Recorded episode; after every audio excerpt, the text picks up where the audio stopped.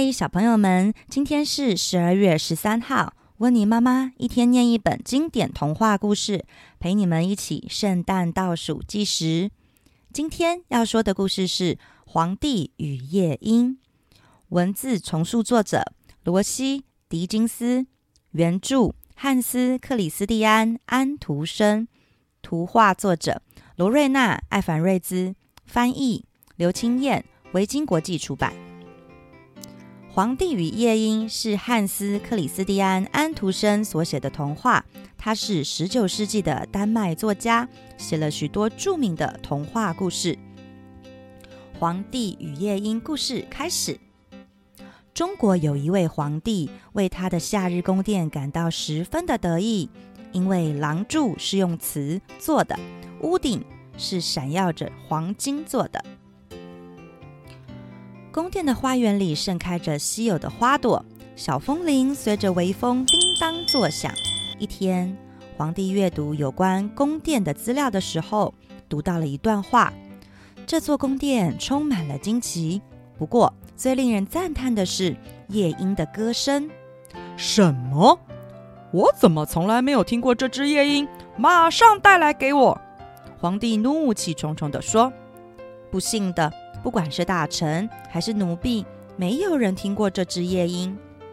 他们赶紧彻夜搜查远处的草地，把青蛙们吓得跳出了池塘。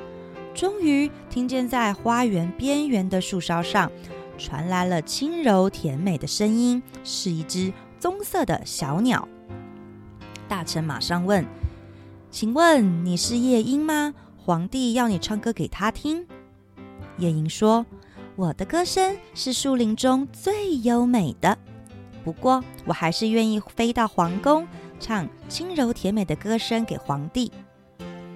皇帝好爱他的歌声，他请求夜莺留下来，每天唱歌给他听。皇帝为了夜莺准备了华丽的笼子和上等的丝带，你值得拥有最好的一切。皇帝还找来了乐师为他伴奏。要学者为他写诗词。过了一阵子，在皇帝的生日当天，收到了一份礼物，那是一只装饰着黄金和闪亮珠宝的夜莺时钟。只要插进钥匙，夜莺时钟就会发出僵硬呆板的旋律。多美呀！皇帝赞叹地说：“那个时钟太耀眼了。”皇帝从此再也容不下任何的东西了。皇帝每天从早到晚把玩着夜莺时钟，完全了忘记了那只棕色的小鸟。直到有一天，他转动钥匙的时候，听见了一个刺耳的声音，接着夜莺时钟便一点声音也没有了。原来时钟里的某个零件坏了，没有人会修。这时候。皇帝才又想起了他那只棕色的小鸟，可是它早就飞走了。奴婢们到处寻找，但这一次没这么幸运了，再也没有人找到了夜莺。皇帝心碎了，他整天躺在床上不肯下床。皇帝的房间幽暗又寂静，太医们担忧皇帝即将要死去了。这时，窗外传来轻柔甜美的歌声，夜莺回来了。皇帝听着夜莺的歌声，身体也开始好转了起来。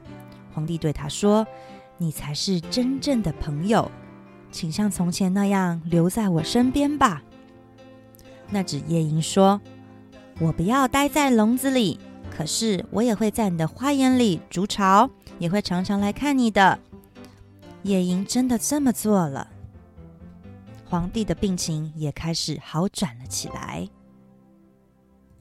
Hello，小朋友们，如果喜欢听温妮妈妈说的故事，不想错过更多精彩内容的话，记得要请爸爸妈妈帮忙订阅、按赞、分享、开启小铃铛哦。